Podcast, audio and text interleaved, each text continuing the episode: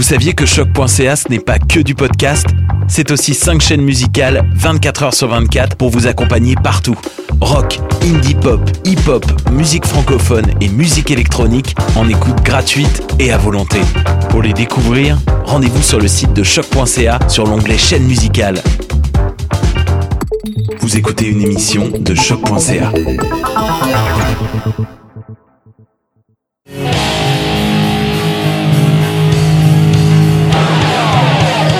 Aujourd'hui, sur le Clash, on reçoit Rouge Pompier.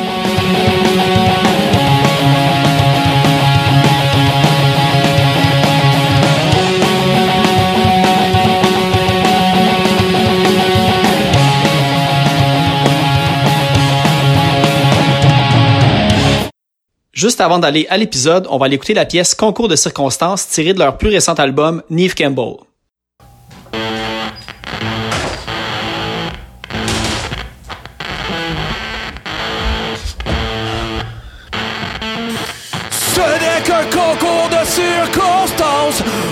S'asseoir, puis on va en parler. Ce n'est qu'un concours de circonstances. Dans ton père, y a des choix qu'on peut toujours questionner. Dans ta famille, y a des doigts qui pourraient ne pas pointer. Mais pour toi, on s'étonne que tu pourrais te tromper. On avait confiance que t'allais t'en sauver.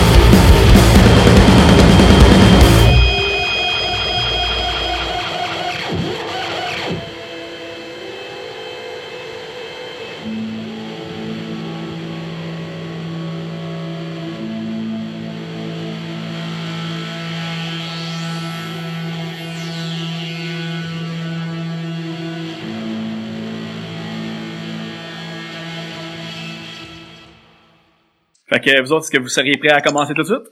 Ben oui, je suis prêt. C'est bon? Nous sommes prêts. Prêts. Cool, ben euh, merci à Jesse et Alex d'avoir accepté euh, l'invitation au podcast. Un plaisir, plaisir, merci. Puis euh, c'est un peu plate dans le fond qu'on puisse pas euh, se rencontrer euh, en personne. Fait que on va essayer de faire le mieux. C'est c'est tout un petit peu différent de faire une entrevue comme par téléphone, mais on va en sortir le, le mieux qu'on peut. Euh, Moi, je suis curieux de savoir comment tu vas enregistrer ça exactement, puis de quoi ça a l'air. C'est-tu vidéo ou c'est juste audio? C'est juste audio, puis si tu veux, je vais t'envoyer une photo de mon setup après. Là, en ce moment, en avant de moi, j'ai comme un mur d'oreiller avec une Tascam, j'enregistre un backup avec un vieux iPhone, comme ça, si j'ai une affaire qui chie, l'autre va comme remplacer.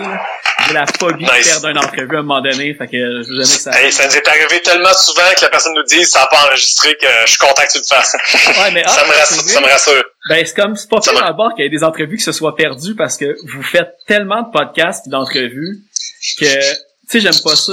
J'aime pas ça poser les mêmes questions deux fois. Puis vous autres, je sais pas combien d'heures de podcasts que j'ai écouté avec vous autres. Puis j'étais comme, à chaque fois que j'en trouvais un nouveau, j'étais comme, tabarnak, un autre affaire à chercher sur les autres. Mais bon, On a-tu fait tant que ça, me semble? euh, je- vous êtes pas mal sûr que vous êtes le bel, en tout cas, que j'ai interviewé ou que j'ai fait des recherches dessus. Vous dépassez du triple ou du quadruple de la deuxième position, je suis sûr que ça euh, C'est ouais. moi. Bon, on va dire dans la scène comme plus punk puis on va dire euh, underground, on pourrait dire. là. Ouais, facilement. Vous êtes, euh, vous êtes au top de la liste des, euh, des. Ben, ben, juste quand on a fait, euh, comme, comme euh, lui et moi, quand on a fait Géraldin, à cette époque-là, ben oui. ça avait beaucoup, beaucoup changé, on dirait, la perspective un peu des gens que, que les gens avaient de nous. Puis moi, après, j'ai fait le Carré de Sable pas longtemps après. Puis juste ces deux podcasts-là sont quand même connus. Fait que ça nous a euh, aussi... euh, C'était comme des espèces de trophées euh, au PlayStation 2 et 4 que tu peux avoir qui sont vraiment le fun. Là, tu sais, euh. Ça tombera pas dans surtout que ça... Ouais, tant mieux. Et ça fait une différence aussi euh, qui t'entrevue. Puis pour vrai, nous autres, mettons, on fait des podcasts, mais après, on les repartage beaucoup, puis on les ramène de, de leur tombe quatre ans plus tard des fois. Fait que nos chiffres sont bons aussi parce qu'on est super actifs, puis que on se dit, si ce- ces gens-là ont pris le temps de faire un podcast avec nous, nous, on va prendre le temps de leur partager à tous nos fans.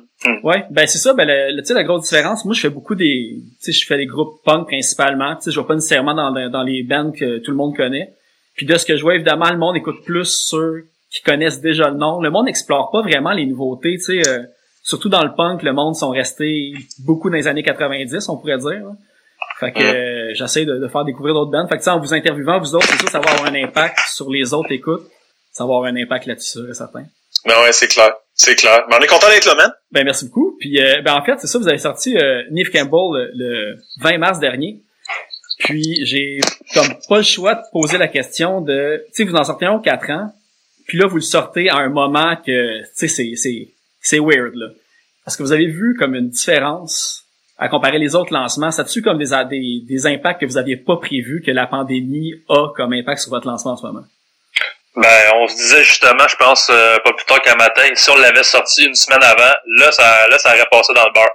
Mais là, Même une, une semaine après, en fait, euh, genre, euh, en tout cas, une semaine de différence. ouais. ouais, mais c'est Mais, ça, euh, il parle il parle juste de ça à la télé dans le fond. C'est ça.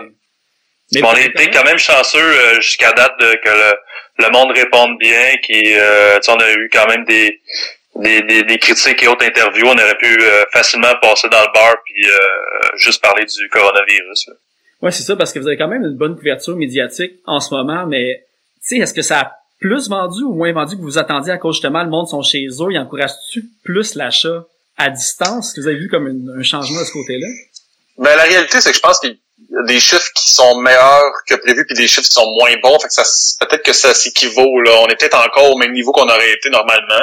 Par exemple, euh, euh, je sais pas moi, l'émission On dira ce qu'on voudra, ils ont parlé de nous, mais ils faisaient une émission spéciale euh, musique locale pour encourager justement local, puisque dans des moments comme ceux-là, ils vont dire aux gens sortez faire votre épicerie localement, puis commander localement, whatever.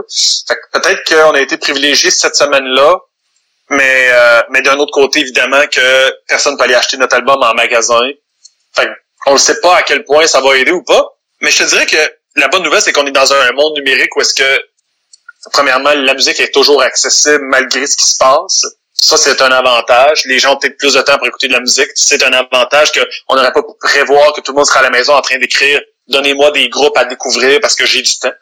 Mais, mais c'est vrai que Alex puis moi, peu importe ce qui se serait passé, une des conversations qu'on avait depuis le premier jour, puis pour répondre à ta question en même temps, on s'était dit on va faire un album aux quatre ans comme Tool ou comme les Olympiques ou tout ça, c'est à date fixe. Donc l'objectif c'est de faire un album qui va durer dans le temps et non pas un album qui va être bon pendant trois semaines parce qu'il y a une vibe là, tu sais. Fait que le rap soit fort ou pas, fallait que moi et Alex on fasse un bon album. Que le électro puis que le EDM punk, fallait qu'on fasse un bon album. Et ça, une fois par quatre ans. C'est pour ça qu'on fait beaucoup de tunes puis que c'est nos fans qui choisissent les tunes. Pour qu'après ça, on soit pas prêt avec des moments comme ceux-là qu'on soit fait plus fort, tu sais. Non, c'est ça. Ben, tu sais, j'imagine que toutes les, d'annuler les spectacles, c'est ça peut-être le, le gros coup en ce moment qui doit être plus dur à encaisser. Tu sais, j'ai vu que vous aviez déjà comme 4-5 shows d'annoncer que Mhm. c'est tout reporté. C'est un bien pour un mal parce que moi t'avoue qu'on était peut-être pas vraiment prêts. Ah ouais? on n'avait pas vraiment jammé, mais euh, oui, pour ça c'est plate par exemple. C'est le fun de faire des shows parce que oui, c'est le fun d'enregistrer puis euh, faire des entrevues puis tout, mais c'est c'est en show que ça se passe. C'est le monde vient de nous voir, c'est cool, ils nous parlent puis tu sais. C'est ça qui est poche. le ben, c'est ça dans le fond vous aviez euh, tu sais votre album vous l'avez enregistré ben je sais pas si vous l'aviez enregistré en entièreté mais vous êtes allé au studio euh, en Norvège c'est quelle étape que vous avez faite là-bas? Pourquoi vous êtes allé à ce studio là précisément pour euh, pour enregistrer? Vas-y, Jess, je te laisse je te pisse la balle. Parce que c'est pas pire parce qu'on est un band à deux puis on fait beaucoup d'entrevues, fait qu'on commence à savoir un peu qui est bon dans quelle question. quand c'est un band à 5, là, tu sais jamais c'est lequel, si le drummer est meilleur que le guitariste pour répondre à des questions ou à quoi, puis là, tu veux que le band se tienne sur ce qu'ils disent, mais en tout cas, bref. Alex, quand il est pas trop ça, il est comme Jess, celle-là est pour toi. Euh, la réponse à ta question, c'est que pendant trois ans, on avait travaillé nos chansons dans des gros studios quand même à Montréal, euh, comme le Piccolo puis le Planète, puis euh, on fait beaucoup des pré-prod qui sonnent vraiment bien pour que nos fans qui choisissent nos chansons soient capables de décider quelle chanson va aller où, ce qui fait que le, le, le travail d'écriture, il se fait pas juste entre moi et Alex, il se fait aussi euh, en consultant les fans. Puis là, ça nous amène à un point où après trois ans, on se dit où est-ce qu'on va enregistrer ça? Ça faisait peut-être deux ans et demi euh, que finalement qu'on était dans le processus, puis euh, on s'est dit, on a trouvé le studio parce que sur internet il y avait un reportage sur le studio, puis c'est moi, Alex, Frank, puis Fred, on s'est partagé le vidéo sur Messenger, puis on, un moment, on était ensemble, on s'est dit on le fait, on le fait, on y va, pas game. Fait qu'avec un pas game, un an et demi avant de TP, on a appelé studio, puis on a réservé des dates. On avait repoussé un peu, puis quand on a statué, ok, c'est ça les dates, on a commencé à économiser notre argent pour y aller. Fait quand on est arrivé là-bas, on était vraiment sur le dernier droit pour enregistrer. Fait que fait qu'il y avait comme un processus quand même de les chansons étaient sélectionnées par les fans. Puis en arrivant en Norvège, on n'arrivait pas là en se disant on s'est payé un trip de deux semaines, sauf qu'on n'a pas de tonne d'écrit ou quelque chose comme ça. On est arrivé super près, sachant très bien que si tu mets un SM58 devant un Marshall, que tu le mettes à Montréal ou en Norvège, ça va sonner pareil.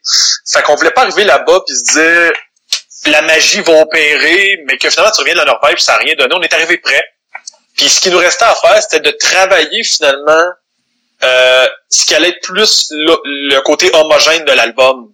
Parce que là, les tunes étaient choisies, mais les, fans ont choisi parmi tellement de chansons qu'au final, les chansons, ils fitent pas nécessairement une avec l'autre. Fait qu'on est arrivé là-bas avec une idée de pacing, puis on s'est dit on va être en Norvège pendant deux semaines, puis on va on va travailler ça, tu sais. On va non seulement travailler sur notre son, mais travailler aussi l'homogénéité des tunes ensemble. Puis euh, quand on est sorti de là, il restait plus grand chose à faire pour l'album. Fait que ça a été quand on est revenu au Québec, c'était surtout euh, beaucoup de guitares, de voix, de mix, de ci, de ça, tu sais. Euh, il restait quand même pas mal de travail à faire. Ça a pris des mois, en fait, de finaliser l'album après ça. Mais euh, on est arrivé là-bas près, tu sais. Mais c'est ça, parce que c'était une de mes questions, justement, parce que, tu sais, là, avec le temps, le monde commence à savoir un petit peu votre procédé pour choisir les chansons pour les albums avec un comité d'écoute et tout. Puis, justement, tu sais, encore, sur Neve Campbell, vous avez comme un, tu sais, un bon range de différents types de chansons mais je trouve que c'est votre album que le son global du début à la fin, tu sais que ça soit comme la tune euh, sais Ska ou Caroline ou une tune plus lourde, il y a quelque chose qui englobe tout ensemble encore plus que vos deux albums précédents, je trouvais. Puis quand tu parlais justement d'un son global, est-ce que c'est là-bas que vous l'avez trouvé ou vous aviez déjà ça en tête que c'est un son euh, tu sais il fait euh, il fait hivernal, il fait brumeux, il fait dark un peu, tu sais. Fait que je sais pas si c'était ça le choix du studio parce qu'il y avait une réputation pour ce type de sonorité-là ou euh? Ben non, pas du tout. Quand on est arrivé là-bas, euh, il y avait plein de, de pédales de guide, plein de d'effets. puis à un moment donné, euh, Frank et Jess ils ont essayé une pédale quelconque, puis ça a fait tabarnak, là, ça, là c'est hot, là. C'est ça, je pense que c'est ça le, son de la de, de, de Neve Campbell, puis aussi que sais, on était comme en vacances, on n'était pas pas de pression. Moi, j'étais avec euh, ma blonde, pas d'enfant, fait qu'on avait juste juste à avoir du fun, puis à pas, tu sais, on avait rien, à pas se casser la tête à savoir si euh, c'est le, le je sais pas, tu n'importe quoi, quel tracas de la vie, là, tu sais, là. On avait juste à nous à s'occuper de toute la gang, c'est ça. On se levait le matin, on mangeait toute la gang, on, tu sais, c'était un trip de gang. Fait que je pense que ça peut refléter ça aussi, euh, euh Neve Campbell. OK. Puis euh, moi, j'ai quelque chose à rajouter. Dans, dans ta question, il y a peut-être aussi une partie de la réponse euh, importante, c'est moi, dans les dernières années, j'ai beaucoup écouté certains albums où est-ce que je me disais, bon là, on a quatre ans pour décider ce qu'on va faire avec Neve Campbell, qu'est-ce que moi j'aimerais? Puis je me suis, j'ai souvent dit aux gars, tu sais, parce que Frank et Fred ont toujours été dans le processus depuis le début, puis j'ai souvent dit, guys, ça prend un drum dans la pièce je l'ai répété à peu près 200 fois jusqu'au mix final, parce que juste jusqu'au mix final, je, disais encore des phrases comme « on n'entend pas assez le drum dans la pièce ». Parce que je me suis dit, tant qu'à aller là-bas, la seule chose qu'on peut réussir à garder de là-bas, puis tu l'entends dans chaque pièce, c'est la room dans laquelle on était. La, la room du drum, on a par exprès mis des micros, tu sais, pour être sûr qu'on rajouterait, on rajouterait tout le temps des micros vraiment loin du drum dans cette pièce-là. Le drum, ce que tu entends, c'est la vraie pièce de là-bas. Et euh, il y, a, y, a, une sonorité. Et en fait, partout dans l'album, on s'est assuré qu'il y avait quelque chose de naturel. Fait qu'on n'a pas beaucoup compressé les guitares, on n'a pas beaucoup compressé le drum. On a gardé les choses qui respirent parce que si ça respire, ça veut dire que tu vas entendre l'extérieur aussi dans dehors des micros. Contrairement à un band ici au Québec qui va se taper, puis avec les moyens qu'on a, ça coûte pas cher, tu mets un micro devant l'ampli ou tu mets, tu peux taper ta guide clean puis la re après. Mais tout ce qui manque à, toutes les fois, à chaque fois que les gens font ça comme album, c'est un, une unité, un, un dénominateur commun. Puis là-bas, le dénominateur, c'était la pièce du studio où ce qu'on était et l'extérieur, dans le fond, qui était on était à un mètre de la mer. Là. C'est pour ça que dans la tune Caroline, t'entends les vagues. C'est parce qu'on a tout simplement sorti les micros dehors. Puis on a fait la tune One Take avec les vagues. Puis le drum, lui, quand tu l'entends entre les entre deux chansons, t'entends les portes ouvrir fermées ou t'entends le studio avec l'air ambiant. Fait que dans le fond, cet album-là, une des choses pour laquelle on peut avoir l'impression qu'il y, a quelque chose d'unifié, c'est à cause de ça, c'est que j'en ai parlé souvent en disant, guys, Là, on entend le drum, mais on l'entend dry ici. Ça, c'était plus le style de Chevy Chase. Là, on est avec Neff Campbell. Faudrait s'assurer qu'avec Neff Campbell, le drum, on l'entend dans la pièce. Puis j'avais plein d'exemples de ça. Il y avait du Middle Class Rock qui l'avait fait encore récemment. Il y avait Mountain Man qui l'avait fait sur un band punk que j'avais découvert au Puzza. Que leur, leur, dernier album, le drum, il est loin, loin, loin dans la pièce, mais il sonne, tu sais, incroyable. Bon, évidemment, est-ce que ça a été fait dans une vraie pièce ou est-ce qu'il y avait des grands micros ou est-ce que c'était un effet de room, ça on le sait pas, mais j'en ai parlé beaucoup. Puis c'est peut-être pour ça que toi, tu décèles dans Neff Campbell quelque chose comme ça peut-être de froid, de d'ambiant, de ci, de ça. D'après moi, c'est à cause de ça. Mais tout le reste, par exemple. Un petit peu aussi, je trouvais. Tu sais, c'est comme. Euh, ouais. C'est comme une tempête de neige dans une caverne. C'était comme ça un peu l'image que j'avais de du son, le visuel du son que mmh, j'avais. Euh, il y, a une, y, y a un mix de l'image de la pochette puis des images qu'on a mis sur internet avec euh, les shots de drone YouTube, les couleurs qu'on a choisies. Y a, ça, ça joue dans la tête du monde beaucoup pour l'image. Euh, le, après ça, physiquement, pendant le processus d'enregistrement, le monde nous ont vu faire, ils ont vu c'était quoi, le monde norvège, les gens en partant, ça, ça influence un peu ce que tu penses. Mais c'est vrai qu'entre les quatre murs du studio, on a, en se fermant les yeux, on aurait pu être dans un autre studio ailleurs aussi, là. Euh, je pense qu'il y a comme un mix de plein de choses, mais je suis très, très content du son final parce que, oui, je trouve qu'il y a, y a une direction dans cet album-là versus les autres. Puis ben justement, tu as parlé du son de la pièce pour le drum, mais j'ai remarqué un truc euh, à la batterie il y a l'air d'avoir eu beaucoup de, de, dire, de recherche et développement dans le son. Tu sais, j'entends différents snares, différentes cymbales, même des fois les tomes, il y en a qui sonnent plus carton, d'autres plus tête, le bass drum.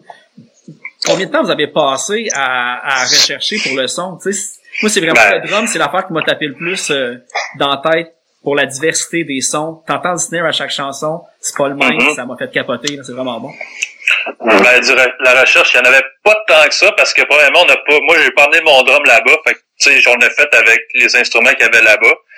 Fait que oui, le snare, je pense qu'on a on a essayé deux, trois, tuner différemment, moffé, pas moffé. Fait que ça nous donnait la, la latitude pour dire, OK, celui-là, ça serait bon pour cette tune-là. Même chose pour les tomes moffés, pas moffés. Les cymbales, oui, des fois, je me, je prenais une cymbale, ah, ça, ça sonne pas pire, fait que je la, je la changeais. Mais il y a pas, ça n'a pas été recherché tant que ça. Ça a plus été, ça sonne bien, on le Ok, c'est bon. Parce que vous aviez pas tant, tant que ça, j'imagine, pour faire de la recherche là-bas, vu que vous payez à l'heure le studio, fait que c'est pas le temps de faire ça rendu là. Mais on avait du temps, mais en même temps, euh, je veux dire, Alex puis Frank ont une bonne façon de fonctionner ensemble. Fait que quand Frank il disait Alex, essaye donc ça, tel truc, tel truc, ils l'ont fait, ils ont pris le temps de le faire. Puis au mix, ben ça, ça change la façon de mixer. Puis moi, j'étais bien impressionné du travail que les gars faisaient. Parce que oui, des fois, ils mettaient des espèces de trucs, ces, ces tomes pour les moffer, pour pas les moffer. Puis moi, je suis super impressionné que toi, t'aies entendu ça. Même moi, j'ai de la misère, tu sais. Mais pour eux, il y avait un teamwork qui s'est fait pour c'est comment on fait pour que le son du drum soit vraiment. Moi, je faisais juste dire, on l'entend pas assez dans la pièce, mais tout le reste des détails, j'étais pas capable de, de déterminer. Mais Alex et Frank ont travaillé en malade sur la, la thématique. Ok, ce tune là c'est plus ces tomes là mm-hmm. ou ce snare là, whatever. Moi, j'étais impressionné. Ouais, mais c'est puis ça donne. Tu sais, c'est rare qu'on peut dire ça, mais le drum a le bon son pour les bons moods dans les tunes, puis il doit aussi apporter sa mm-hmm. touche. Puis euh, ben c'est ça, c'est c'est un des trucs qui m'a vraiment plus impressionné puis qui s'affichait aussi justement dans le son un peu plus euh, sombre de, de l'album. Puis c'est ça, j'ai vu que vous aviez fait comme une euh, un enchère, comme une coupe de semaines ou de mois avant de partir. Euh, est-ce que c'était un petit peu pour... Euh, c'était-tu de la simplicité volontaire ou c'était vraiment pour financer l'album que vous avez fait ça? Parce que vous avez vendu quand même... euh, je pense qu'il y avait le- la base de, que tu avais enregistré Weepet avec, tu avais des... Ah, ok, ouais, ouais, ça, ok, ok. Puis, euh, c'était-tu un petit peu pour financer l'album ou c'était juste pour faire de la place Non. chez Flamme? euh? Même pas, on s'est dit, un un soir, on s'est dit, hey, on vend tout le stock, on s'en rachète du neuf. Ah, C'était vraiment juste ça. Puis moi, moi j'ai vraiment de la misère à vendre mon drum, fait que je me suis dit, voilà la plateforme idéale, tu sais, puis finalement, j'ai j'ai rien vendu. Ah non, ça le monde, la affaire que vous montiez, c'était... Mais tout le monde est, tout le monde est intéressé. Là. Il y a eu plein, plein, plein de questions. Mais quand vient le temps de faire le move, de s'acheter, tout le monde se dit, ouais, je suis peut-être en train de faire une dépense de trop. Tous les musiciens sont toujours en train d'acheter trop de gear. Ouais. Puis nous, on est les premiers. Fait que nous, en essayant de le vendre, eux autres, au début, sont comme, yes, tu sais, compulsivement, je vais acheter ça. Puis après ça, ils se disent, attends une minute, là, je suis en train encore d'acheter du gear que j'ai pas de besoin. La bass, euh, il y a plein de monde qui la voulait. Euh, j'ai réussi à vendre euh, ma guitare avec laquelle j'ai composé ouais. toutes mes chansons. Euh, ça me brisait le cœur de me séparer d'une guitare qui vaut 400 pièces. Puis après ça, je me suis dit non, j'ai trop de gear. Puis cette, cette guitare-là, c'est pas pour le cash que je la vends, c'est juste parce qu'elle va servir à quelqu'un bien plus que moi. Là, j'en- ai une, j'en ai une, une nouvelle guitare que je me suis fait faire euh, par un luthier. Puis moi, j'étais comme je peux pas avoir deux guitares acoustiques. Là. Il y en a une que je jouerai plus avec. Fait que j'étais comme tant mieux si je la vends. Mais c'est vrai que j'ai vendu une pédale aussi. Euh, Bon, une couple de gogos, là. Mais rien, rien de significatif dans le fond euh, de compulsif autant qu'on penserait. Non, mais c'est plate, c'est juste plate dans le fond que la guide sentimentale, c'est la seule guide que t'as vendue là-dedans. Ah ouais. C'est ça le, le côté crèveur un peu. c'est une question de cash, c'est sûr. La guide sentimentale, elle vaut pas si cher que ça, mais la, la base d'extérieur, c'est pas tant que, que je m'en suis servi dans l'extérieur, c'est que Chris, la, la, la, la base argentée, elle se fait plus, elle se trouve plus, elle vaut genre 4000 pièces, tu sais. Il y a personne qui a 4000 pièces de lousse compulsivement pour acheter une base, là, tu sais. Ouais, il va, c'est c'est sûr que c'est quelqu'un qui pourrait te le trader contre quelque chose d'autre que t'aurais pas plus de besoin, là, parce que c'est ça. C'est- C'est exactement ça. Tous les musiciens sont paumés, fait que tu sais. c'est- Nous autres, nous autres aussi, là. C'était une fausse bonne idée de dire on vend toute notre gear parce qu'on a pris pour acquis que le monde avait du cash et qu'il y avait de l'argent là à dépenser parce que tout le monde s'est dit deux fois dans le fond le drum Alex Pompier il est malade mais j'ai pas le cash pour ça. Non. À chaque affaire que je voyais passer, j'étais, ouais, ça serait cool d'avoir ça. Ah ouais. Ça aussi. Bon, ben, le Ah. live est fini, j'ai pas d'argent. c'est ça. Euh, C'est ça. pour, pour euh, revenir à l'album, euh, tu sais, il y a comme tout le côté sonore. Euh, tu sais, je veux dire, il y a encore, euh, tu sais, la, la plume de, de Jesse qu'on reconnaît super facilement encore à travers euh, plein d'artistes, on pourrait dire. Mais euh, il y a beaucoup de critiques d'albums, puis de quand vous présentez l'album, il y a quelque chose qui parle de, de l'urgence, euh, tu sais, le côté environnemental. Il y a, j'ai pas trouvé qu'il y avait beaucoup de choses dans le contenu de l'album, mais plus dans le contenant que dans la présentation. Fait que c'est quelque chose que vous saviez que les chansons, c'était un peu un comité d'écoute qui allait choisir, fait que vous vouliez amener votre message direct en- à travers le artwork ou euh, Ça c'est man, je sais pas quand t'es, je te trouve bon en tabarnouche parce que tu sais t'as peut-être mis le doigt dessus. Non non non mais au contraire t'es vraiment bon c'est difficile pour le monde d'aller jusque là dans leur réflexion puis j'aurais espéré que quelqu'un une fois peut-être me parle de ça de cette façon-là mais je me suis dit bon ouais, c'est c'est utopique de penser que quelqu'un va remarquer ça mais t'as raison les gens ils choisissent des tunes puis j'ai souvent dit à Alex après quatre ans, c'était-tu vraiment de ça que j'avais envie de parler? Parce qu'ils ont choisi des tunes. Fait que dans le fond, à un moment donné, s'ils choisissent une tune puis le texte, ça parle du fait que je pense pas que je sortirais dans la vie avec une fille qui s'appelle Jessica juste parce que je trouve que tu peux pas sortir avec quelqu'un qui est homonyme à toi, là, ça devient weird. Parce que c'est arrivé à notre roadie qui s'appelle Fred, il y avait une blonde qui s'appelait Fred, puis j'en parlais avec lui, j'étais comme Chris. Mais ça, ça devrait faire partie de tes décisions de base que quand tu, tu te rencontres une fille, ça s'appelle le même nom que toi, tu t'as date pas parce que sinon c'est weird, t'as présentes à tes parents, tu la présentes Fred, tu m'appelles Fred, c'est weird, là, tu sais. Fait que quand il est venu le temps de faire cette chanson-là, je me suis jamais dit cette tune-là, elle va pogner. Je me suis juste dit, là, j'ai un texte, je vais le faire, mais ça va sûrement pas, euh, ça va sûrement pas suivre. Quand le monde finisse par dire c'est vraiment ça la meilleure tune, là, tu te dis, bon, ben, je, je peux travailler le texte, mais jusqu'à quel point? Il faut qu'au final, le sujet de l'album en entier, il suit pas tant que ça, dans le sens où c'est, le monde a choisi des thèmes qui, qui étaient pas nécessairement, euh, rassembleurs euh, sur une ligne directrice. Par contre, on a trouvé une ligne directrice au niveau de l'aspect aquatique, l'aspect marin, là, ça revenait dans beaucoup dans les textes. Fait qu'on a essayé avec le artwork, et avec ce qu'on veut, on voulait faire, de garder ça en ligne comme thématique. C'est vrai que j'ai changé quelques lignes dans l'album pour essayer de rapiécer les morceaux un peu ensemble. Mais à la base, vu que le monde choisit les chansons, les textes, ils s'agençaient difficilement. Mhm. Puis justement le choix, ben on va dire, tu sais, c'est, euh, c'est une pochette de Edith Boucher qui a aussi fait euh, le dernier euh, Guérilla Poubelle.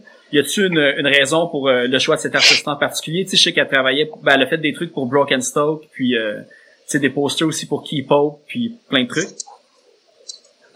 Bon, on avait checké euh, sur Instagram, moi puis, Jess, on s'envoyait comme plein de plein d'artistes visuels comme ça, euh, plein d'idées. Puis il m'a envoyé son portfolio, puis j'ai dit Ah ok, on peut euh, on va lui donner euh, sa chance, voir qu'est-ce qu'elle peut faire. Puis elle est arrivée avec euh, deux, deux idées. Il y en a une que tout le monde aimait, puis finalement on a fait Ouais, nous autres, on n'était pas sûrs. Puis l'autre idée, il y avait pas, pas grand monde qui l'aimait, puis nous autres, on était plus Ouais, je pense que l'album, ça c'est plus ça. Fait que, vu, la, vu la pochette, c'était nous, c'est ça qu'on aimait le plus. OK. Qui représentait plus qu'est-ce qu'on qu'est-ce qu'on voulait qu'est-ce qu'on voulait faire. Ouais, puis là, maintenant, le monde, c'est un des trucs qui, qui mentionne le plus euh, quand, ça. quand vous parlez de l'album. que finalement, on avait raison. Ah ouais. C'est ça, on se, dit, on se dit, on avait raison. Parce qu'on avait même fait un genre de comité d'écoute pour- avec les deux pochettes pour savoir qu'est-ce que le monde votait, puis tout le monde Ah votait ouais. pour l'autre. Puis à la fin, moi puis on s'est dit, ouais, finalement, non. Vous avez gagné. Ouais, c'est ça. Au moins, on pouvait prendre une décision. Ouais, c'est ça. Ben, c'est ça. Ben, je, me- je me suis demandé justement que, c'est avec tout le côté, le son de l'album qui est, c'est vous autres à 100% qui l'avez teinté malgré euh, les, les choix du comité d'écoute. Euh, puis là, je sais que là, l'album vient de sortir, puis vous avez quatre ans en théorie pour sortir le prochain. Est-ce que ça vous travaille un petit peu de commencer à plus vous incruster dans même le choix des chansons, côté artistiquement, tu sais, faire un album, savoir que ça donne si vous le sortiez surprise sans en parler à personne, dans le fond. Je sais pas si c'est quelque chose que vous avez déjà discuté ou... euh, Ben, si c'est si c'est nous qui aurions choisi les chansons, là, ça aurait été carrément un album différent. Ça aurait été bon, on saura jamais. Mais je pense qu'on peut, on peut faire confiance aux fans là-dessus. En, en bout de ligne, c'est eux qui vont venir en show, c'est eux autres qui vont les chanter, c'est eux autres qui vont l'acheter. Fait que c'est aussi bien leur faire confiance, puis en, tu sais, en, en guillemets, leur donner ce qu'ils veulent, tu sais. Mais tu sais, on a quand même euh, le droit de veto. Il y a des tunes qui, qui passent au comité d'écoute, puis on a fait, ouais, ça, non. Ben, c'est ça, parce que vous avez Ouais. 12 euh, sur le vinyle, vous en avez 15 sur euh, Bandcamp, tu sais, euh, fait que vous avez quand même un lousse de rajouter des pièces, j'imagine, bonus de Mhm. cru. euh. Ben, c'est pas juste ça. C'est qu'on est arrivé en Norvège avec un, une possibilité de 20 chansons qui était le top 20 du comité d'écoute sans, sans que les choix de moi et Alex euh, existent. On est arrivé là-bas avec le top 20 des notes. Puis sur le top 20, on savait déjà, on s'est dit, ça va être, ça va être ces 15-là qu'on va taper. Mhm. Puis on va même commencer par ces 12-là. Puis Si on a du temps, on en fait une 13e, 14e, 15e. Fait qu'on a eu le temps d'en faire 15. Mais on en avait 12 sur les 20 que là, moi puis Alex, on a choisi. Fait qu'on a fait, mettons, euh, je sais pas, 80 tunes. Là, le monde a choisi parmi 60 quelques tunes. On est parti en Norvège avec 20 tunes, mais nous, on savait les 12 premières qu'on voulait faire. Après ça, on a fait une 13e, 14e, 15e. Là, on a eu le temps d'en faire une 16e. Puis là, on voyait que le temps, on était comme, OK, on continue juste là-dessus, d'attitude les quatre qu'on n'a pas pris sur les 20, c'est pas les quatre qui étaient les moins bien notés sur les 20, c'était il y en avait là-dedans qui étaient très très bien notés. Euh, Tu dans les lesquels? On, avait entre autres la toune euh, ouais, la toune euh, L'armée rouge? la toune des Ouais, mais la toune des, des, des lapins là, euh, les doigts dents, je sais pas trop là en tout cas. Ok, ouais, ouais, ouais, ouais. Je sais pas comment dire c'était quoi le nom. Les doigts cas, dans le si lapin. on avait une toune Euh, Les toits dans, Ouais, dans, dans, ouais, c'est ça. Ah, c'est ça. C'est parce qu'on avait une chanson que j'ai faite ici, en fait. Là, je, vais, je vais canter l'anecdote rapidement. Là. Moi, je suis sorti d'ici un matin. J'avais la guitare de ma blonde. Elle a une guitare ici. Puis je, je la regarde puis je dis « Tu voulais que je mette mes doigts dans ton vagin? » Mais là, tu sais, c'était comme pour rire. Le matin, elle elle-même avec son café. De quoi tu parles, esti? Là, je me trouve drôle, là, tu sais. Là, après ça, avec Alex, la mélodie était bonne, tu sais. Là, on fait la tune, change les, les paroles pour pas dire ça, pour dire d'autres choses mais qui faisait comme un clin d'œil à ça. Au final, je pense que le monde, il trouvait que c'était clever, parce qu'à toutes les fois que tu pensais que j'allais dire le mot vagin, je disais, mettons, lapin, pain, je disais tout sauf le mot vagin. tu sais. Fait que là, le monde, il trouvait ça clever, il trouvait ça le fun, c'était c'était comme la ou de pelaille de l'album là, tu sais, euh, c'est la, la tune comique, le fun avec une mélodie qui se chante bien, avec juste deux accords, quelque chose de de- d'un peu classique, un peu à la dédompter ton chien aussi. Puis on est arrivé là-bas, puis on s'est dit, le- On est venu en Norvège pour faire ça. c'est ça, tu sais. fait que finalement, on l'a pas fait, puis il y en a pas de chansons comme ça sur l'album comparativement aux deux autres. Puis c'est pour ça, je pense, entre autres, que les gens ils disent que l'album il semble plus dark et plus mature, c'est qu'on a enlevé le côté un peu funné, ludique de Rouge Pompier dans cet album-là. Ben, il y a encore des, des lignes qui font ressortir ce côté-là, mais globalement, c'est vrai que y a pas de. Mais aussi tout le, le côté instrumentation, tu sais, il y a des y a de la trompette, du sax, euh, tu sais, il y a du clavier, euh, j'ai entendu pas des carillons, mais plein de types de d'instrumentation supplémentaires. Puis ça aussi, c'est pas mal nouveau. Euh, ça, c'est tu en Norvège que vous avez fait ça ou c'était comme toutes des trucs que vous avez raffinolé peut-être comme par après, puis pourquoi vous avez décidé de mettre autant d'orchestration, on pourrait dire?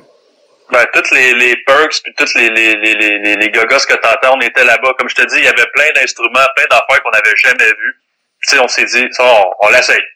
C'est fait que là, on a, on a essayé plein d'instruments par rapport, puis on a gardé qu'est-ce qu'est-ce qui était cool à la fin. Mettons comme euh, euh, dans c'est dans quelle tune qu'on a fait le gros le gros gang là? C'est dans euh, dans Gaétan mouillé. Dans Gaétan mouillé, quand je fais la passe, il y, a un- il y a un gros coup de gang.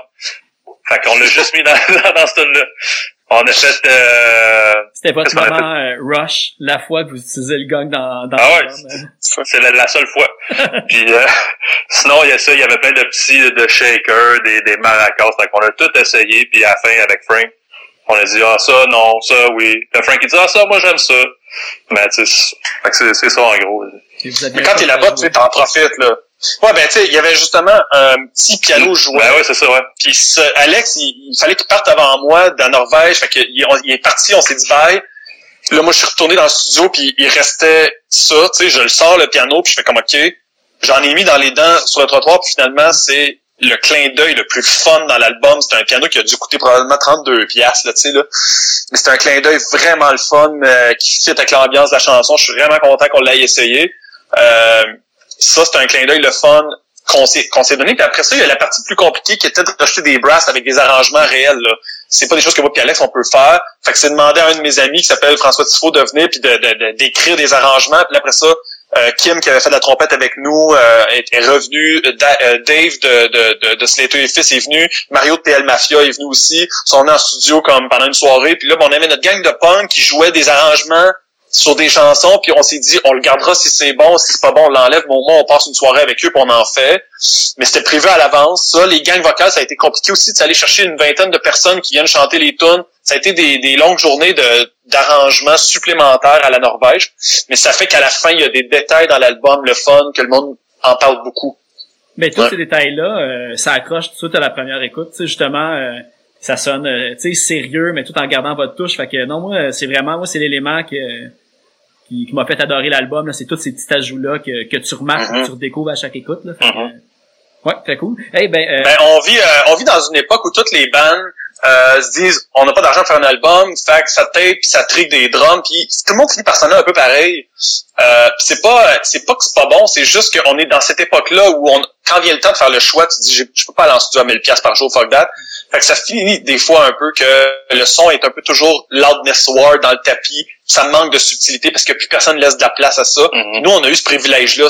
C'est- une question de privilège pour vrai. Puis on s'en est servi. On, on pouvait pas sortir d'un projet comme celui-là avec un album qui sonne juste générique. Fallait y donner un ton. Fallait accepter qu'elle allait avoir des erreurs. Fallait accepter qu'elle allait avoir des défauts. Les défauts font partie de l'identité de l'album, incluant là, on va mettre un piano à 32 pièces qui sonne bien pour cette tune là puis on verra ce que ça donne après. ben, regardez, euh, juste avant de poursuivre, euh, je suggérais qu'on a écouté la pièce Gaétan mouillé pour mi-chemin, puis on va revenir. Ouais. Je vais te donner aussi quel gang en plus.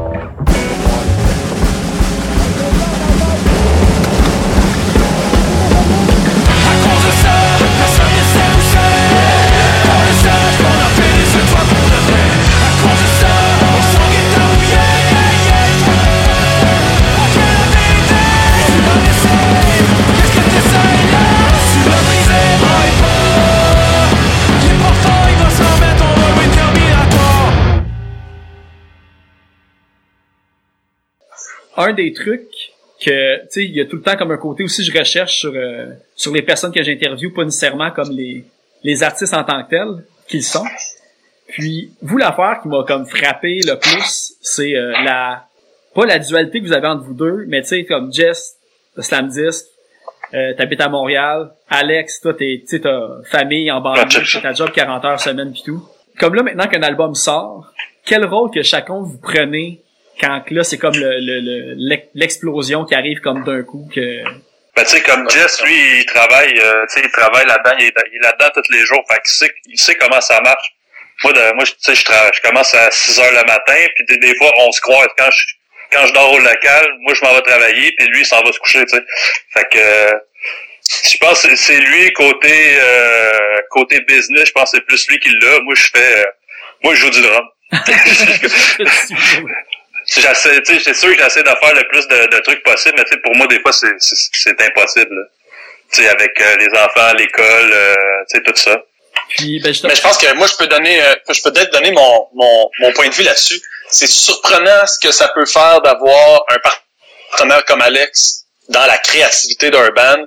Ça pourrait, ça pourrait vraiment être un problème si j'étais juste euh, tout seul, sans équilibre dans ce projet-là. Euh, ça te prend quelqu'un sur qui tu peux t'appuyer puis faire quelque chose qui a une identité réelle puis cette bande-là sonnerait pas comme ça puis ça serait pas ça si Alex était pas là. C'est qu'il est le contrebalan de ce que je fais puis de ce que je pense. Ça me permet de me re-questionner puis de remettre en cause beaucoup de choses puis de faire les bons compromis qu'il faut pour que cette bande-là ait une identité. Moi, j'ai jamais voulu avoir un projet qui était comme Jess Fush et ses amis, là, tu sais parce que j'y crois pas à ça, tu sais. Moi, je crois pas que je suis que je performe bien artistiquement si j'ai pas quelqu'un avec qui je peux m'appuyer euh, sur euh, des prises de décision. Fait qu'Alex, il va remettre en question beaucoup de choses, puis il va me donner un signe d'approbation, puis ensemble, on va vivre des moments. Puis moi, je puise dans ses idées beaucoup. Dans les textes, souvent, tu peux pas le remarquer, tu le sais pas, mais souvent, ça provient d'une idée que Alex a discuté de ça avec moi. Là, je le prends, je le transforme en mots.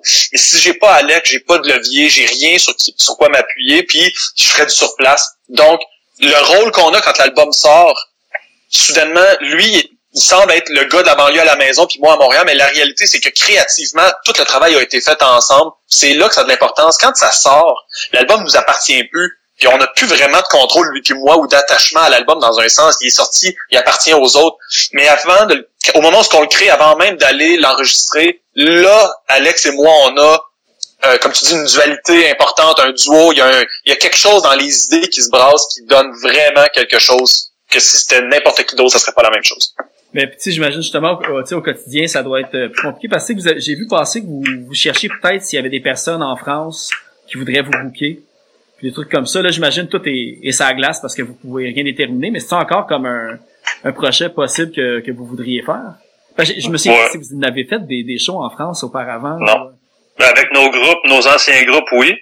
Avec- Jess il, était allé- il avait fait une tournée en France avec euh, un de nos amis communs, Chris, avec son groupe euh, Gingerbread. Puis après ça, moi, grâce à ce contact-là, j'avais été moi aussi avec mon groupe euh, euh, Chapter pour faire la même chose. Donc oui, on a des contacts là-bas. Je pense que ça serait cool. Mais ça serait comme un trip comme euh, la Norvège dans le fond. On part toute la gang ensemble. On fait, tu sais, on fait un trip. Je pense que c'est plus pour ça qu'on le ferait que juste pour dire, hey, on s'en va. euh, on, on tente le marché de la France. Là. Je pense que c'est pas ça. Là. C'est Pas, ça serait pas ça le but. C'est vraiment prendre des vacances, toute la gang ensemble, puis faire des shows, s'il y en a. tu sais. Mais j'imagine de, tu sais, d'une possibilité aussi de, de peut-être faire des chats avec Guérilla Poubelle, ça pourrait donner quelque chose de Ah oui, un probablement. exposure assez gros, Ouais. on pourrait dire. là. Ben, mettons, euh, sincèrement, les contacts qu'on a pour faire des shows, ils manquent pas. Mais on n'a pas, par contre, la prétention de dire qu'on va aller là-bas puis que le monde nous attende. Oui, il y a des fans en France, on les a, les statistiques, on le sait qu'il y en a. Mais ils sont éparpillés, ce qui fait que si nous, on s'en va en Belgique faire un show, il va y en avoir du monde, mais il n'y en aura pas 50. là. C'est difficile encore présentement de prétendre qu'il y a de la demande. Puis moi, j'ai toujours dit à Alex, on ira, mais qu'il y ait de la demande. Mais c'est vrai qu'en 2021, on se dit, là, on pourrait le prévoir un an et demi à l'avance. On a déjà deux albums. Là, il y en a un troisième qui sort. On est peut-être capable de réunir quelques villes où ce que là, ça vaudrait la peine. Puis en plus, en le faisant avec des, des bandes qui sont des amis là-bas à nous autres, là, en ce moment-là, on, on a trouvé une solution pour le faire. Que oui, c'est des vacances, mais ça le servait à quelque chose parce que Mm. combien de bandes sont allés en France faire des shows devant trois personnes, là, tu sais? Ouais. Que, C'est moi, c'était ça. Quand j'étais allé avec mon band, c'était pas mal ça. On jouait devant les bands avec qui qu'on jouait, tu sais. Ok, c'est ça. Mais tu sais, c'était cool pareil. Puis, ben c'est ça. Ben, euh, chapter, ben euh, c'était c'était en anglais. Oui. Je me souviens plus. Parce que un des trucs qui, dans les dernières semaines, qui est ressorti le plus, c'est, euh, tu sais, il y a, ben tu sais, j'ai eu avec l'affaire Pélican, Ben il m'a dit qu'à un moment donné, Jess, t'avais dans c'était Distant Going Under, t'avais dit ah tu sais, essayer de faire une tune en français. Euh, t'as Nick Gagnon de Kamakazi qui a dit que tu y avais dit la même affaire. Je pense qu'à Hangs Up, ça a donné au. Puis J'ai l'impression que c'est comme comme ça que tu, euh, dire, tu, tu plantes la, la graine de la musique francophone dans comme des et tout. Euh, fait que je sais pas si quand Chapter était terminé, puis que le côté de ben Alex, que, puis le côté de chanter en français, c'est lui qui t'a convaincu un peu ou toi t'as embarqué dans le projet de même, puis aussi Jess, tu veux parler du côté de semer la graine de, du francophone dans les bands anglophones. c'est mal dit. Moi, je sème, moi, je sème ma graine, moi, je sème ma graine dans toutes les bandes anglophones. Ouais, c'est ça. Même, même au Linéa, même au Linéa, même chose, ça a été ça aussi. euh, Oli- Olinéa, moi puis Alex, on avait fait des shows avec eux, avec nos bandes respectives, tu sais. Ce qui fait que, il y a un passé à moi puis Alex qui existe de, des années après, euh, pré-Whippet, entre guillemets, là, tu sais, là, puis, puis Olinéa, c'est exactement ça qui s'est passé. En 2004, ils ont sorti un album en anglais, puis moi, je leur ai dit, pas game de faire une tune en français, ils ont fait ça, puis cinq, six albums plus tard, ils sont encore avec nous, tu sais. C'est des amis, puis, j'ai hâte de recommencer à faire des shows avec eux, puis tout. Fait je sais pas pour euh, qu'est-ce que tu penses, Alex, de ça. Moi, c'est, c'est juste que ça a été ça mon métier, tu sais. Fait que si ça devient ton métier, à donné, c'est facile de dire à un band, ben, essayez-le. Si vous en avez une, venez me voir. C'est ce que j'ai fait souvent. Puis Kamakazi, OK Volca, Linéa, ils ont tous répondu à ça. Il y en a d'autres qui ont dit, non, ça sera pas pour nous, tu sais. Fait que c'est correct. là. Ben, y a-tu, c'est Ben ça, pour nous, moi, moi, moi, avec Chapter, on avait, on n'a jamais parlé de faire ça en français, là, tu sais. Mais, tu sais, même pas zéro, là.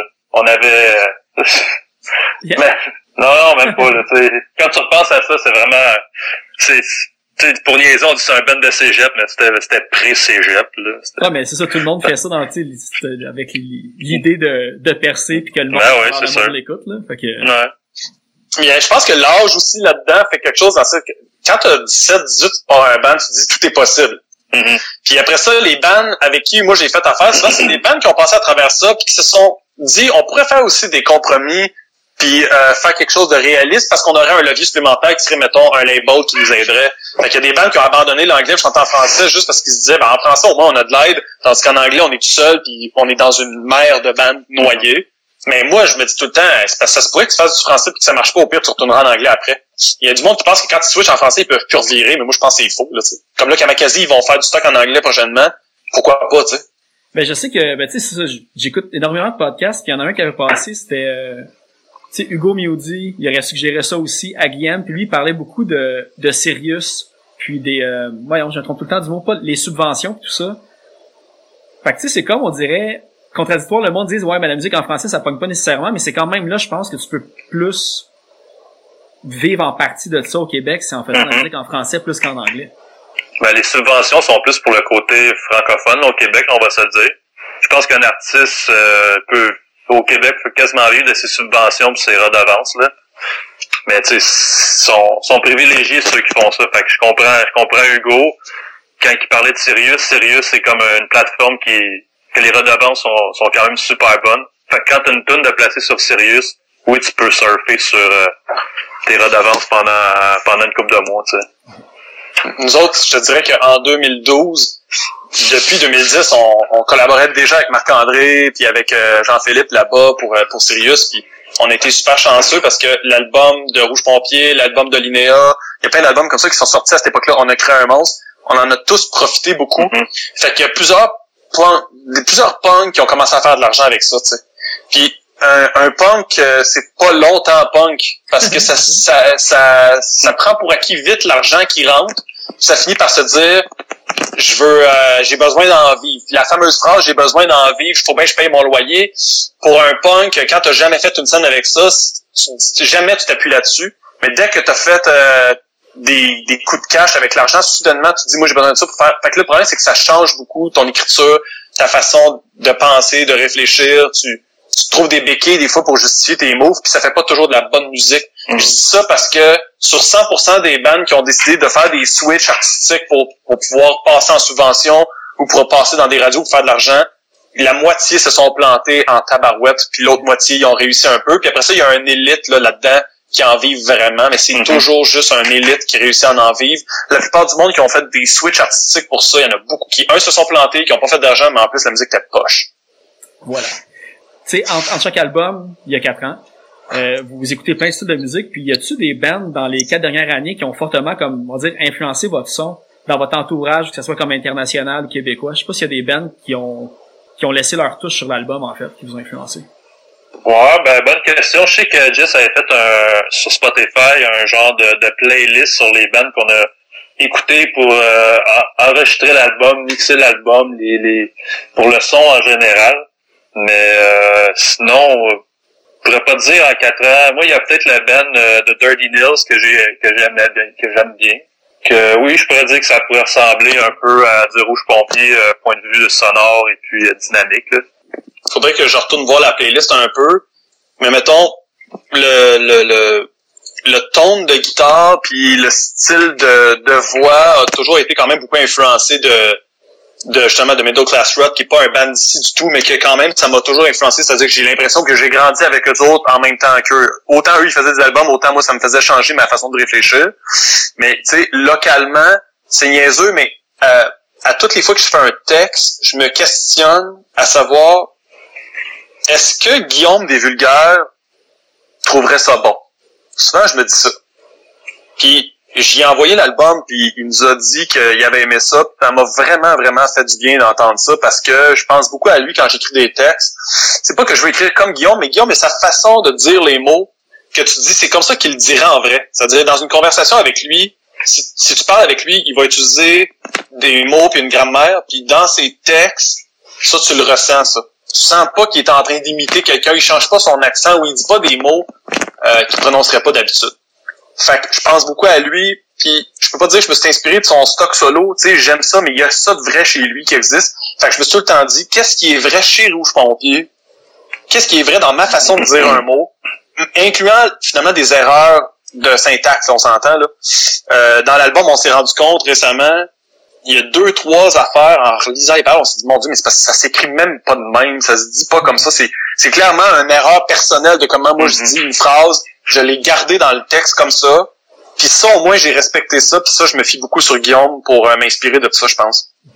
Ça fait des, des Easter eggs à chercher dans, dans tes textes, de savoir c'est quoi les trois places de... J'ai pas remarqué. Ouais. Ouais. Puis euh, il y a aussi, ben, tu sais, c'est con, mais euh, dans la complexité des chansons de Linéa, il y a, y a chez moi une espèce de défi infini de je pourrais jamais atteindre ce qu'ils font, mais j'aimerais ça l'essayer. Fait que des fois, quand je fais des riffs, quand je fais des mélodies vocales, des fois, je me dis, je vais peut-être essayer de faire une passe Linéa là-dedans. Des fois, je me dis ça. Parce que c'est un band que j'admire, puis c'est des amis, puis je respecte beaucoup ce qu'ils font, tu. Fait que, fait que j'ai comme un peu l'impression que dans les bandes locales, on n'a pas besoin d'aller chercher très très loin ou très dans le nouveau. Des fois, notre voisin à côté, c'est la personne qui pourrait nous influencer le plus parce qu'on a confiance en cette personne-là, parce qu'on se dit j'ai envie de ressembler à ça. J'ai pas envie de ressembler à quelqu'un que, qui m'impressionne nécessairement. J'ai envie de ressembler à des amis, à des gens qui me ressemblent. OK. Bon. Je pense qu'on a perdu Alex en chemin. Il va revenir. Il va revenir. C'est bon. Ben, en fait, je vais, ben, je vais te poser une question directement à toi en attendant. Euh, récemment, j'ai vu que t'as posté une affaire sur la neurodiversité, puis le, les, les affaires, tu sais, les, les, la société qui demande tout le temps comme une performance, puis toi, t'avais comme tout le temps ce côté-là de pression. T'as vraiment fait un beau texte sur le sujet. Euh, tu, parce que j'ai pas remarqué que c'était quelque chose nécessairement que tu parlais tout le temps dans tes textes. Pourquoi t'as as eu ce, ce moment-là de, de, de vouloir en parler? Ben, c'est, c'est peut-être un des plus grands regrets que j'ai sur les textes de cet album-là, c'est que j'ai, j'ai eu cette prise de conscience-là après avoir fini les textes de l'album, tu sais. Fait que, euh, fait que ça, je pense que c'est un, je, je- c'est un, ouais, c'est, un regret que j'ai. J'ai, puis pendant l'écriture de cet album-là, puis dans, dans la façon de le faire, j'ai eu cette tendance-là à vouloir aller beaucoup dans la performance, puis à cacher, euh, à cacher la, la réalité. La réalité, c'est que dans la pression qu'on a de faire un album comme ça, il y a aussi la pression de vouloir plaire, puis de vouloir plaire aux autres. Puis donc, dans les incertitudes, la vulnérabilité, ça, on a tendance à vouloir le mettre de côté parce qu'on on veut pas que les gens pensent qu'on a une faiblesse, tu sais. On veut toujours bien paraître. Puis je le fais dans le travail, je le fais dans ma vie. Puis je pense que j'admets jamais ça. Et je me suis dit récemment que ça commençait à être un poids trop lourd pour moi, tu sais, de pas admettre ça. Je suis quelqu'un de vulnérable. J'ai des grandes faiblesses. J'ai, je me trompe souvent et souvent je me trouve vraiment poche. Puis je pense que n'importe quel artiste ou personne, même, en fait, peu importe qui, en secret, dans sa tête, on va se dire, ouais, là, je me trouve poche. Je vais te donner un exemple. Euh, tu sais, je pense que c'est un bon exemple. J'ai déjà fait un voyage en Europe, j'étais avec des gars en road trip que j'avais rencontrés dans, dans un auberge de, un, un, un auberge, euh, genre un, comment on appelle ça, donc? Jeunesse, là. Ouais, une auberge de jeunesse. Puis on était en auto, on quatre gars complètement différents, un du Brésil, euh, Angleterre, Canada, whatever. Puis il y a un gars dans, dans le char, tu sais, qui, qui, est- qui est homosexuel puis qui parle de son homosexualité, puis il y a un gars à côté qui lui est comme un gars peut-être euh, qui est pas ouvert vraiment dans sexuel, il en parle pas puis c'est pas quelque chose qu'il parle avec ses amis, puis il dit à l'autre à côté, comment tu le sais que t'es gay, tu sais, comment c'est ça que tu le sais, c'est à partir de quel moment tu le sais que t'es gay, puis le gars a répondu la meilleure phrase du monde, il a dit si tu te crosses en pensant à des graines, ben c'est toi qui le sais, mais tu penses que ça veut dire que t'es gay. Tu sais, ça veut dire que t'as pas besoin d'admettre, t'as pas besoin d'admettre aux gens autour de toi ton orientation sexuelle. Tu le sais si t'es homosexuel, si quand tu te crosses, tu penses à des graines, tu sais. Fait qu'il y a quelque chose de secret en dedans que t'admets pas, mais la réalité, c'est que tu, t'es- t'es- si c'est ça, ben tu l'es, tu sais, puis il faut que tu l'acceptes dans un sens. Puis c'est la même chose en amour. C'est-à-dire que il y a un film qui s'appelait euh, euh, c'est un film canadien, ça s'appelle euh, c'est vraiment intéressant, ça s'appelle euh, One Week, je pense. C'est un, un gars qui se promène, il rencontre le chanteur des Tragic Lips, puis la question c'est quand est-ce que tu le sais que tu es en amour? Puis il répond mais si tu te poses la question, euh, tu ne l'es pas. Tu sais. Tu- si tu es en amour pour vrai, tu te poses pas la question si tu es en amour. L'amour, tu le sens, puis tu dis je suis en amour. Tu sais. Mais si tu te poses la question suis-je en amour avec cette personne-là, euh, c'est que tu ne l'es pas probablement.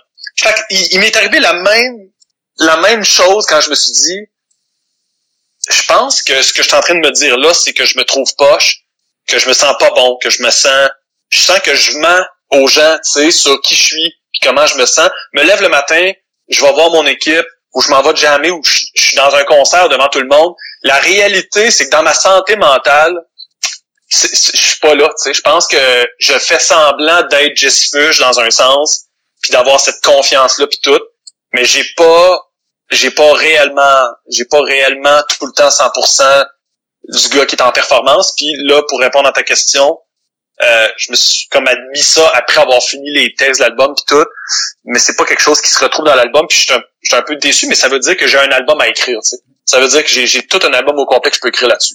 Mais le fait que tu l'aies dit, j'imagine que là, tu sais, la pression que tu avais, t'en as moins, puis que du monde autour de toi le savent, il y a comme... euh, tu sais, j'imagine ça ça te revient aussi dans, dans positivement, que ça t'enlève un poids à ses épaules. De... Oui, ben oui, t'as raison, parce que c'est sûr que ce moment-là où ce que tu l'admets, c'est un grand poids, probablement comme quelqu'un qui fait un genre de coming out, c'est lui, il savait depuis longtemps qu'il était gay, mettons, mais son coming out, quand il le fait, c'est un poids qui tombe. Moi, je pense que c'est la même chose pour moi. Là, je veux dire, je suis pas en train de dire que c'est la même chose pour moi que les autres, là. C'est pas, en tout ça, là, que je veux dire, mais euh, je m'excuse pour les gens qui ont eu... C'est vraiment, c'est vraiment pas si tough que ça dans un sens, en tout cas, bref. Je, je ce que je veux dire, c'est je vivais un genre de mensonge, entre guillemets, où en public, j'ai toujours essayer de paraître comme quelqu'un qui était en contrôle de ce qu'il faisait que j'avais presque juste des victoires dans un sens. sais les gens ils disent Toi, t'as réussi avec Extérieur, ben ça, tu réussis avec Rouge Pompier, tu réussis avec ton label, t'es réalisateur de vidéoclips, coudon, t'en as-tu des échecs? C'est pas que je disais que j'avais pas d'échecs, c'est pas que je manquais d'humilité ou rien, mais je te dirais que j'ai souvent caché mes incertitudes, mes faiblesses, puis euh, récemment j'ai commencé à parler de ça, puis là Alex vient de se rejoindre à nous, mais euh, je pense que oui, je pense que ça fait des bons sujets à avoir pour le prochain album probablement. Ok, cool. Puis ben là, avec le, retour d'Alex, en fait, j'avais une petite question euh, de vos euh, un side project. Normalement, quand vous aviez du temps de lousse en studio, vous enregistrez des tunes euh, pour Malamute. Puis là, vu que j'imagine Octoplot pouvait pas suivre en Norvège avec vous autres pour voir si vous aviez du temps de lousse, y a-t-il quelque chose quand même qui peut s'en venir de ce côté-là? Oui, c'est une bonne question. Effectivement, à un moment donné, on envoyait des messages aux gars de Malamute en leur disant Hey, vous devriez être ça avec nous autres. Parce que oui, le, le concept, c'est si on est en studio, que ce soit Octoplot ou nous, les deux autres vont les rejoindre pour faire au moins une toune. Là, on est en Norvège, là, c'est quand même, les gars. Yo! M'entendez? Euh, ouais, on t'entend, Alex. Euh, mais bref, ouais, pour Malamute, euh, euh, le ah. side project va fonctionner si on réussit à faire du studio ensemble. À date, on a réussi à trois chansons. Euh, éventuellement, on va peut-être en faire une quatrième, une cinquième. Que ce soit nous en pré-prod ou, ou Octoplot en studio, on va toujours essayer de se rejoindre. Puis à ça va peut-être donner un album complet, mais pour l'instant, on a juste trois tunes. Puis on s'est déjà fait offrir des spectacles qu'on n'a pas acceptés. Mais un jour, on va accepter un show. Ça va être le fameux Transformer est officiellement vivant. Ça va exister, puis that's it. Euh, mais il y a aussi, ben en fait, euh, euh pour closer l'entrevue, en ces temps de d'isolement puis de télétravail avec les kids autour de moi, faut que je leur trouve des projets.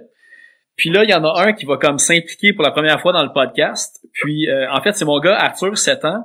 Ben en fait, mes deux kids, quand je faisais jouer Chevy Chase, tu sais, je veux dire l'autobus, il tripait là-dessus, puis il connaissait les pièces. En fait, il a posé sa question. Salut Rouge Pompier, je m'appelle Arthur. Je voudrais savoir pourquoi vous vous arrêtez dans qu'est-ce qui se passe dans le dépanneur dans le vidéo clip de l'autobus? C'est rare qu'on a, on a la chance d'expliquer ça parce que la, question est pas revenue souvent. Euh, ben, je pense que c'était pas dans, dans, le but de comme euh, ouais c'était pas comme euh, le rencontrer le euh, Jesse Fush de 2000 période au nouveau Jesse Fush rouge pompier quelque chose du genre? Ben, dans le, le concept, euh, pour répondre à Arthur, euh, ce que tu vois en fait, c'est un espèce de cercle complet.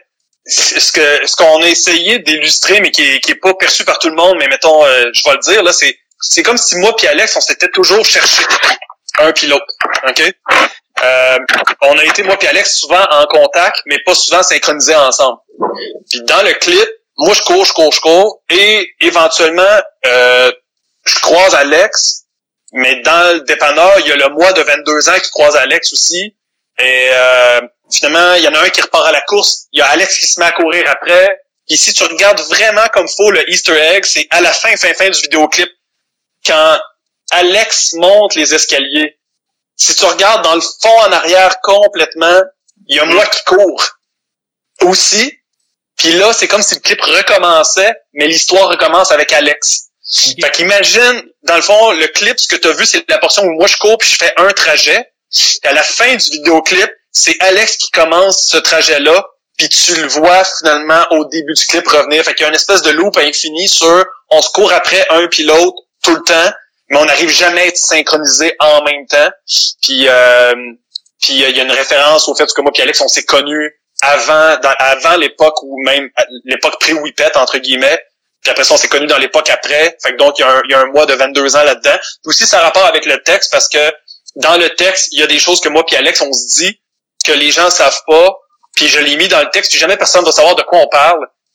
Mais moi puis Alex, on a eu un sujet une fois, puis on en a parlé dans cette chanson-là, puis on n'a jamais expliqué aux gens on voulait dire quoi. Mais par contre, dans le clip, on s'est dit pourquoi qu'on fait pas un clin d'œil à ça, à moi puis Alex qui se cherche. Puis la réalité, c'est qu'un jour, on s'est trouvé, puis euh, cette union-là de moi puis Alex fait que tout a débloqué dans un certain sens pour lui puis pour moi dans, une direction qu'on voulait. T'sais. Fait que le clip autobus aussi qui il peut être compliqué euh, Arthur mais euh, mais au final dis-toi que c'est moi et Alex qui se sont souvent courus un après l'autre puis dans le clip il y a un loop infini puis tu pourrais t'imaginer que la suite de ce clip là ça serait le même clip mais ce serait Alex qui fait exactement la même route Comme je suis content que l'ait posé, maintenant je vais aller voir le clip après l'entrevue pour voir justement le, le petit Alex au loin qui court. euh. Ouais. Ben, en fait, c'est Alex proche, Ben, moi, proche je à la fin que tu vois, mais c'est moi à la fin, Ouais. euh, c'est moi en tout petit, loin, loin, que tu me vois courir. Fait qu'en fait, tu comprends que le début puis la fin, ils fait ensemble. Très cool. Puis euh, ben là c'est ça. je- là vu que tout est, est en arrêt, je vais. Fait que tu sais, y a pas de date nécessairement de show de, de, de prévu, mais est-ce qu'il y a des, des affaires sinon vous voulez que les que les gens euh, en regardent euh, d'ici euh, d'ici là, acheter l'album, allez l'écouter? Oui, c'est sûr, mais les shows, ils sont reportés, hein. Fait que, Ouais. tu sais, si tu regardes sur notre section spectacle, ben, ils sont, les dates sont là, puis euh, s'ils sont reportés, on va changer la date de l'événement. Fait que, que ce soit le lancement à Shawinigan, le show à Québec, le show à Joliette, euh, le show à Alma, euh, il y a des dates comme ça qui étaient annoncées qu'on qu'on repousse jusqu'à temps qu'on la date soit officielle puis qu'on le fait, mais je pense que tout le monde va se garder au courant avec Internet. Puis euh, on a une date à Jonquière qui est annoncée et éventuellement on va annoncer une date pour Montréal puis tout ça, mais ça, ça viendra en deuxième temps. Pour l'instant, les dates qui sont là, ils existent, sont juste reportées. Ben écoute, ben si vous avez euh, autre chose, allez-y. Sinon pour moi, j'ai j'ai posé toutes les questions qu'il fallait. Bon, pour moi, c'était good. C'était good. C'était cool comment t'as vu? C'était hot. Cool. Merci. Eh ben, Ça là, fait, ça fait changement. C'est cool. Ah ben j'ai j'ai j'ai essayé le plus possible de tu sais de décortiquer. Normalement qu'est-ce que je fais c'est tu sais je décortique beaucoup les textes. Tu sais la, la la plume à Jesse, il y a des trucs c'est hyper évident puis d'autres non. Fait que juste de- c'était rendu que je me mêlais moi-même à savoir tu sais telle tune elle parle probablement de ça. Tu sais j'imagine que je pourrais faire euh, ben vous avez euh, de match-up qui ont fait ça du track by track. Fait que j'imagine je sais pas si c'est quelque chose que vous voulez faire avec euh, Rouge Ponvier. Dans le Deluxe, dans le Deluxe, il va, Ok. avoir ça. OK, c'est bon. Parfait. Fait que puis en reste Un genre de documentaire sur euh, notre trip. Ça devrait être ça dans là-dedans. OK, c'est S'il y en a qui ne le savent pas euh, dans le podcast et qui l'apprennent maintenant, on a une version de luxe où tu as toutes les chansons qu'on a faites en pré-prod, un documentaire, des tablatures, il y a les textes, ces affaires-là. Fait que c'est là que tu peux aller chercher toutes tes réponses si jamais tu, tu les veux. Il y en a juste 98. Fait que tu, tu peux faire partie des 98 personnes qui vont archiver notre projet pour toujours, en fait. C'est un peu ça l'idée, c'est si on spread 98 copies de notre album dans tous les détails, même dans 100 ans ou dans 200 ans, il va peut-être en rester une copie à quelque part qui aura officiellement archivé tout ce qu'on aura fait pour en arriver à ça. C'est bon. Puis là, je pense que vous en avez déjà la, la moitié de vendu, fait que en espérant que quand ça sorte, euh, il en reste Ouais. ceux qui sont intéressés euh, Ouais, c'est ça. à mettre ça sold out. Ouais. Ben c'est bon, ben merci Yeah. beaucoup d'avoir accepté l'entrevue. Yes, merci, t'es super gentil. Ben, merci puis, à euh, toi, man. à tout le monde qui écoute le podcast. Merci là. Salut, Ciao. bye. Ciao! loin. Je te suis depuis longtemps. D'ailleurs, tu reviens. T'es un sujet de couloir. Je n'ai pas besoin